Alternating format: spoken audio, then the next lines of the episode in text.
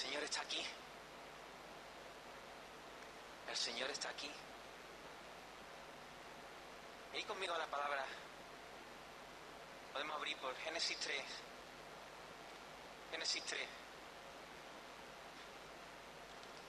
Vamos a leer algunos versículos salteados.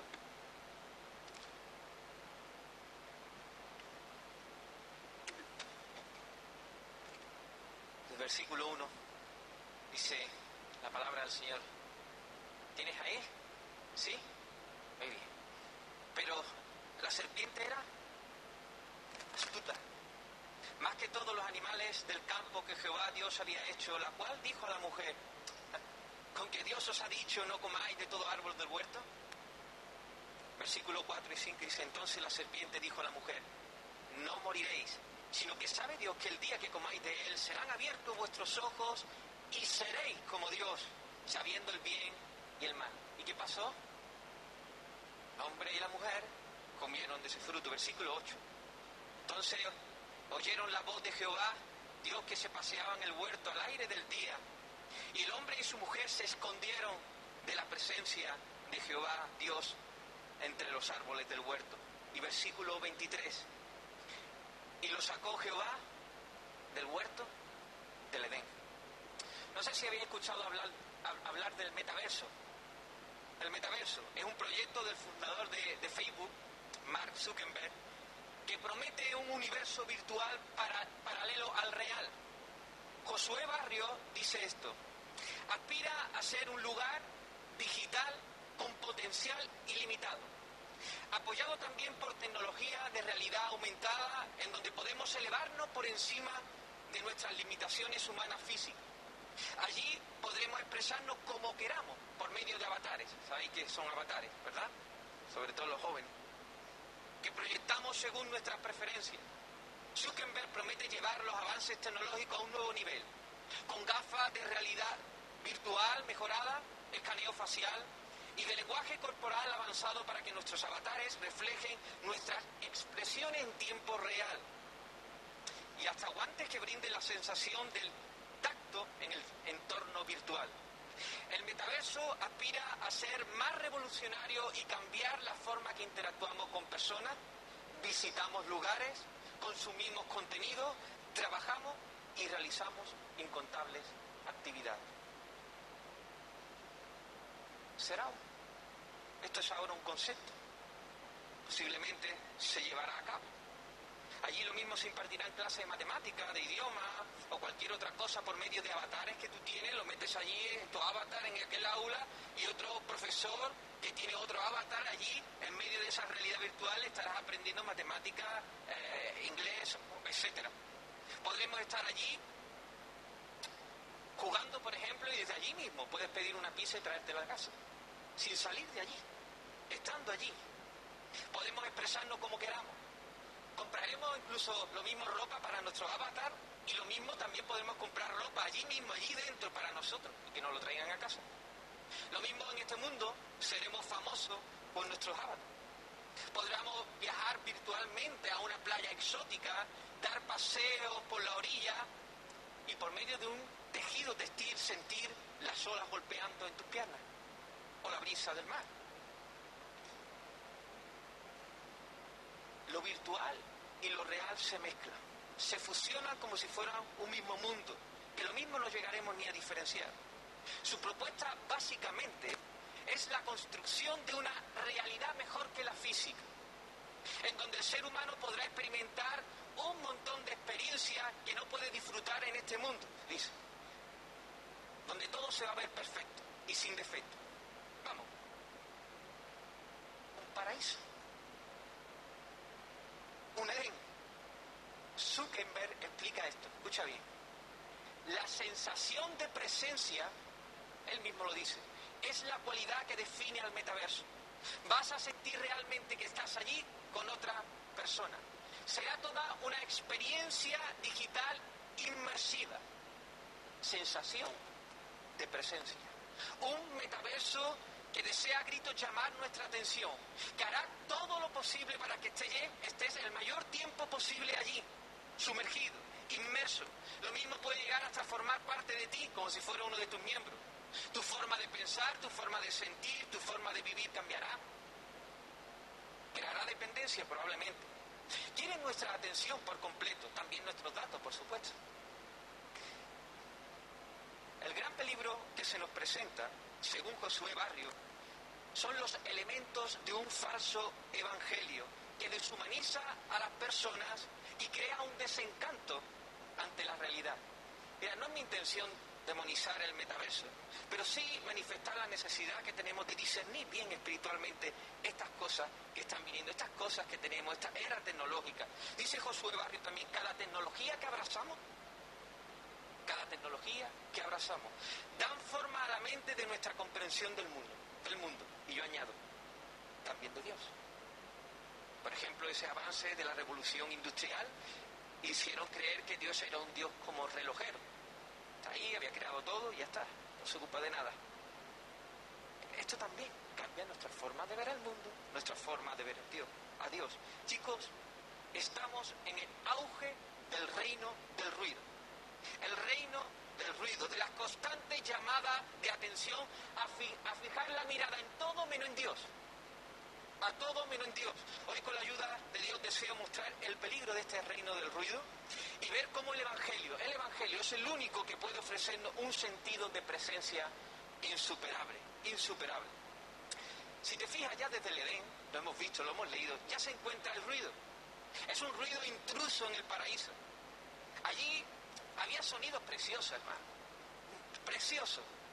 Seguramente el cantar de los pájaros en la mañana, el sonido refrescante del agua corriendo por los ríos, el sonido armónico de una, comunicación, de una comunicación perfecta entre Dios y el hombre, el sonido del viento fresco del atardecer, y todos esos sonidos te llevaban a Dios finalmente, a darle gloria a Él.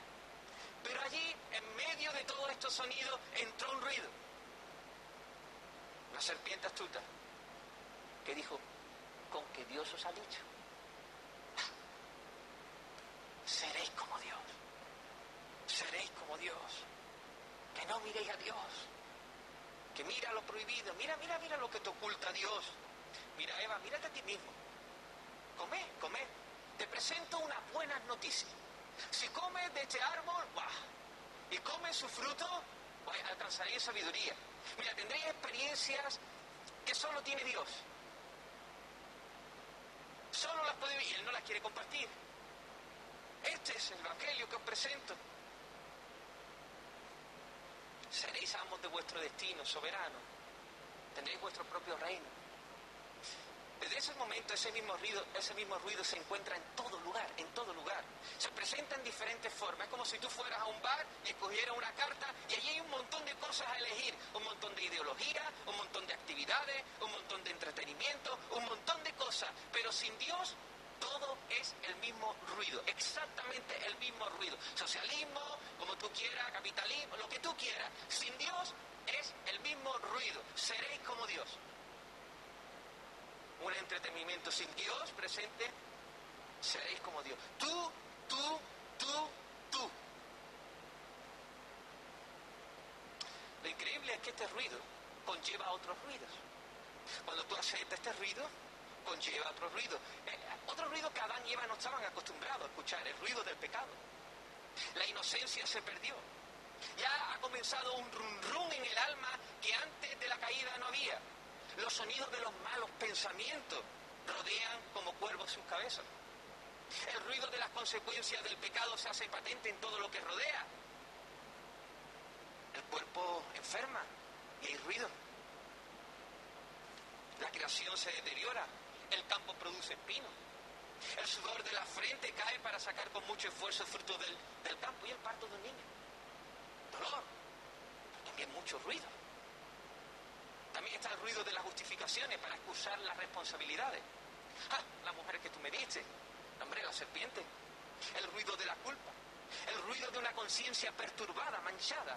El ruido de la envidia, como Caín tenía. Ese hombre no llegó a matar a su hermano sin antes tener soliloquios en su mente y decir, wow, mi hermano brilla un montón y mira yo.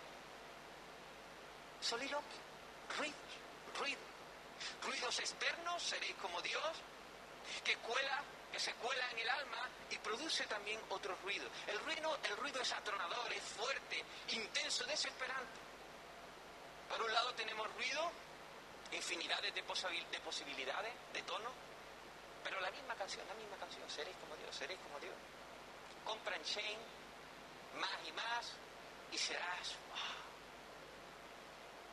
Anda, ¿quieres admiración? Échate un TikTok. O pon en tu red social un buen filtro de tu cara y, verás cómo la gente se queda ahí más tiempo y te da un me gusta. Ah, pon ahí la mejor comida. Estás aburrido, estás aburrido. Tienes sed de distracción. Ah, redes sociales, televisión, móvil, una maratón de PlayStation. Estudia la carrera que te da más dinero y vivirás seguro. El ruido externo con la misma melodía. Tú en el centro. Tú en el centro. ¿Sabéis que el ruido interno es más difícil de apagar? Los soliloquios de tu mente, tus pensamientos. Pensamientos del día que te hicieron mal y quieres venganza. O cuando crees que has hecho lo mismo en una entrevista de trabajo o has hablado y después te quedas, y si, y si, y si hubiera dicho, y si hubiera dicho, y si hubiera, y si hubiera hecho, y si no, y si no hubiera elegido esta carrera, hubiera elegido la otra, y empiezas y empiezas con tu soliloquio. El ruido es el ruido de nuestros pensamientos lujuriosos relacionados con ese joven o esa joven. Fantasías de venganza. La obsesión de escenarios hipotéticos, jugar a rematar roles en el futuro, pensar en las catástrofes, me va a pasar, me va a pasar, idealizar, soñar con la vida perfecta, lo que a su vez contamina la vida real. Dios no está en el centro de este reino. El hombre sí, pero con todos esos ruidos. Ruidos infernales. ¿Sabéis por qué digo infernales? Porque todo ese ruido es una sombra liviana de lo que es el infierno. Una sombra liviana el infierno está lleno de ruidos calamitosos. Hay allí clamores de agonía que serán indescriptibles, no lo podemos describir. Allí habrá tormento de un alma sedienta, incapaz de saciarse, el gusano que nunca muere, el remordimiento constante, tu conciencia de decir, ¿por qué yo rechacé? Yo rechacé. ¿Por qué yo viví así? Constantemente, durante una eternidad, sintiendo ese remordimiento, ese común, quemor, en tu conciencia, las almas lamentándose de haber vivido como han vivido. Allí no hay ningún atisbo de la manifiesta gracia de Dios. Vivimos sombra de esto. C.S. Lewis, por medio de, de, un libro que se llama Las cartas del diablo a su sobrino, una sátira, expone algunas estrategias que los demonios usan para arruinar el alma del cristiano. El demonio mayor, Escrutopo, enseña a su sobrino, un demonio principiante, que el silencio es una amenaza que impide destruir el alma del cristiano. Entonces este demonio mayor, llamado Escrutopo, habla del reino del diablo como el reino del ruido, el reino del ruido. Y dice, haremos del universo entero un ruido al final. El reino del ruido es el reino del diablo. Y el reino del ruido, la mayor base que tiene, es el ruido para eclipsar la gloria de Dios. Eclipsar la gloria de Dios. Eso es lo que quiere siempre el diablo. Que tú no percibas la belleza de la gloria de Dios. El apóstol Pablo declara en el capítulo 1 de Romanos que las cosas creadas de Dios manifiestan su eterno poder, su deidad. También el Salmo 19 nos dice que la voz de Dios salió por toda la tierra. ¿Qué quiere decir? Que tú miras las estrellas, miras los cielos, miras todo lo que Dios ha creado. Y dice, wow, la voz de Dios ha salido, se conoce, está ahí Dios. Cada rastro está ahí. Ahí está la belleza de la gloria de Dios. Todo eso apunta a Dios. Sin embargo, el, el diablo viene como un profeta falso y te presenta su falso evangelio. Que no, que no mira allí.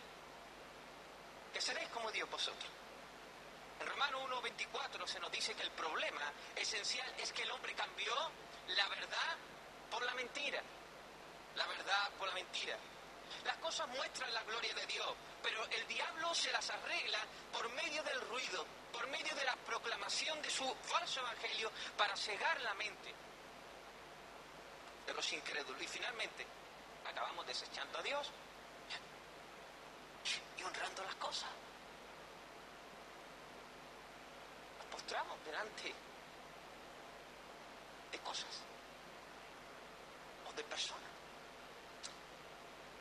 Pero Dios también revela de una manera más específica su gloria a través del Evangelio de Jesús. Del Evangelio de Jesús. Pero mira lo que dice 2 Corintios 4, versículo de 4 al 6. ¿Qué hace el diablo? La gloria de Dios está ahí en la cruz del Calvario, en la vida de Jesús. Y dice, Satanás, quien es el Dios de este siglo, ha cegado la mente de los que no creen. Son incapaces de ver la gloria, la gloriosa luz de la buena noticia.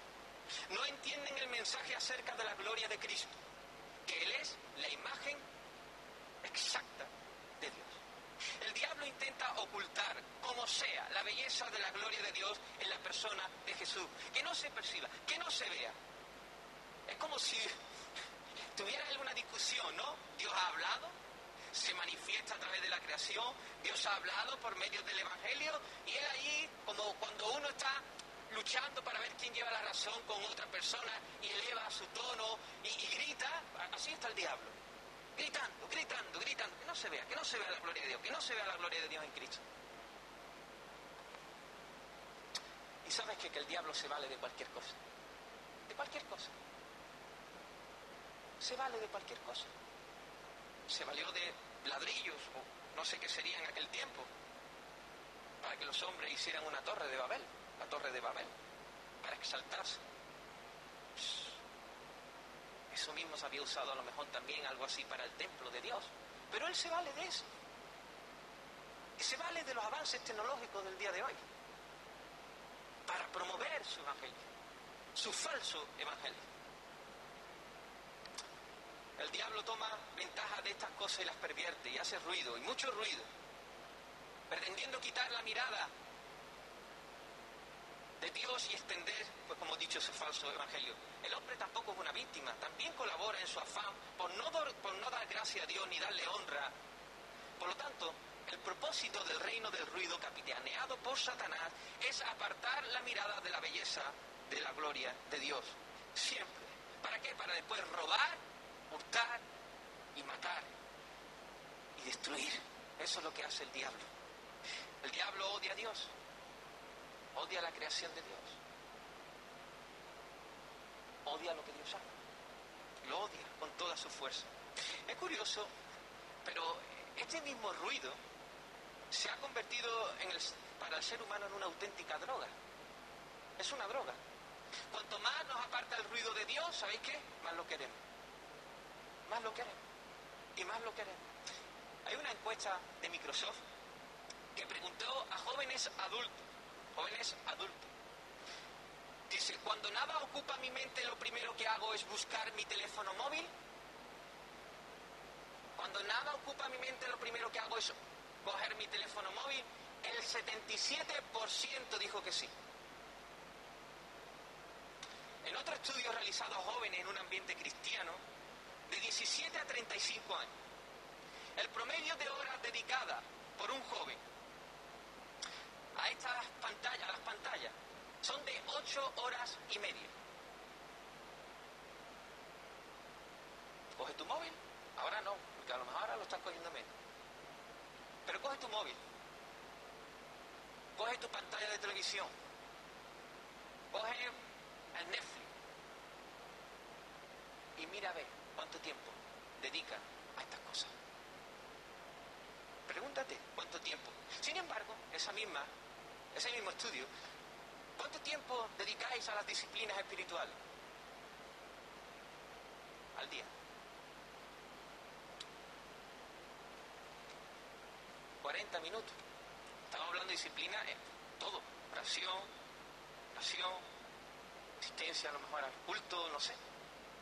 Era un promedio de 40. ¿Ocho horas y media? 40 minutos. Hay otro estudio en el 2021, la media del uso del teléfono móvil es de casi 5 horas, un tercio de las horas que pasamos despiertos. El metaverso que plantea el dueño de Facebook no ha llegado aún, pero en cierto sentido está en nuestro móvil con todas nuestras aplicaciones. Al menos ese sentido de presencia, conectado a él a todas horas, llamando nuestra atención, interrumpiéndonos la comida o la charla, o la charla familiar. molestándonos cuando leemos la Biblia o oramos. Lo mismo ahora. Mientras Dios está hablando y estás intentando mirar el móvil, mirar distraerte, un WhatsApp, un jueguecito o una lucecita, interrumpen nuestra adoración. Hay personas que en la iglesia se ponen a grabar con su móvil personal en la hora de cantar, que es la hora de adorar, hombre. Es la hora de adorar. Es la hora de perderse en Dios, de olvidarse de uno mismo. Pero estas cosas nos roban la atención de Dios. Las diferentes aplicaciones que hay ahí en tu celular, tu móvil, compiten por nuestra atención, por la atención de Dios. No son simples juguetes inocentes. Están diseñadas de tal forma cada aplicación para llamar nuestra atención. Notificaciones, sonidos, colores, todo está diseñado escrupulosamente por grupos de expertos psicólogos para que tú pases y yo el mayor tiempo posible ahí pegado.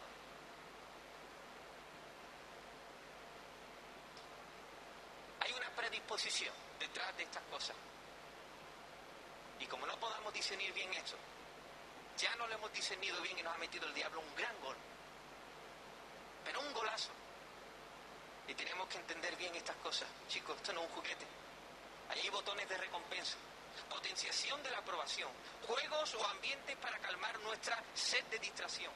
Y tomamos y tomamos en exceso estas cosas y perdemos de vista la presencia de Dios a cambio de la presencia de un aparato. Lo increíble es que volvemos de nuevo al aparato, o a estas redes sociales, o a nuestro email, como esperando un, como ah, noticia. Algunas veces me veo así, buscando algo, algo, pero digo que estoy buscando. Una buena noticia. ¿Qué pasa? Que lo busco en sitio equivocado.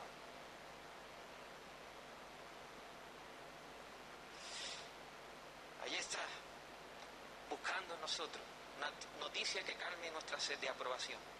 Usamos lo mismo el YouTube para ver la última frase de nuestro predicador favorito. Y muchas veces estamos con cosas de Dios, escuchando, pero no estamos con Dios.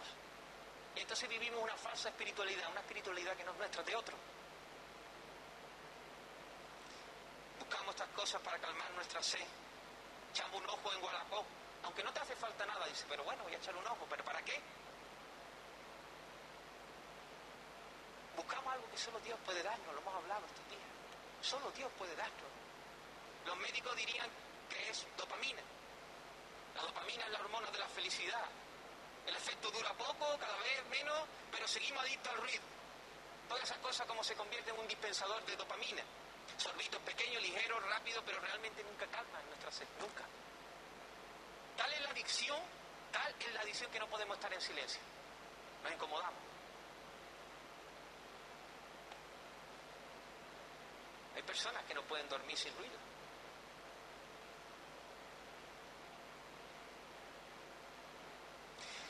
Recuerdo, oye, los, los pastores también nos enfadamos de vez en cuando, ¿eh?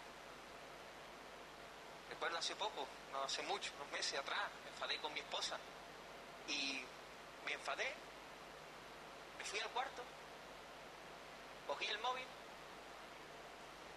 y me, me metí en la página marca. Ahí. Me he enfadado con mi esposa. Hay enfado aquí dentro. Me voy al cuarto, cojo el móvil y me meto en la página marca. ¿Qué tiene que ver eso?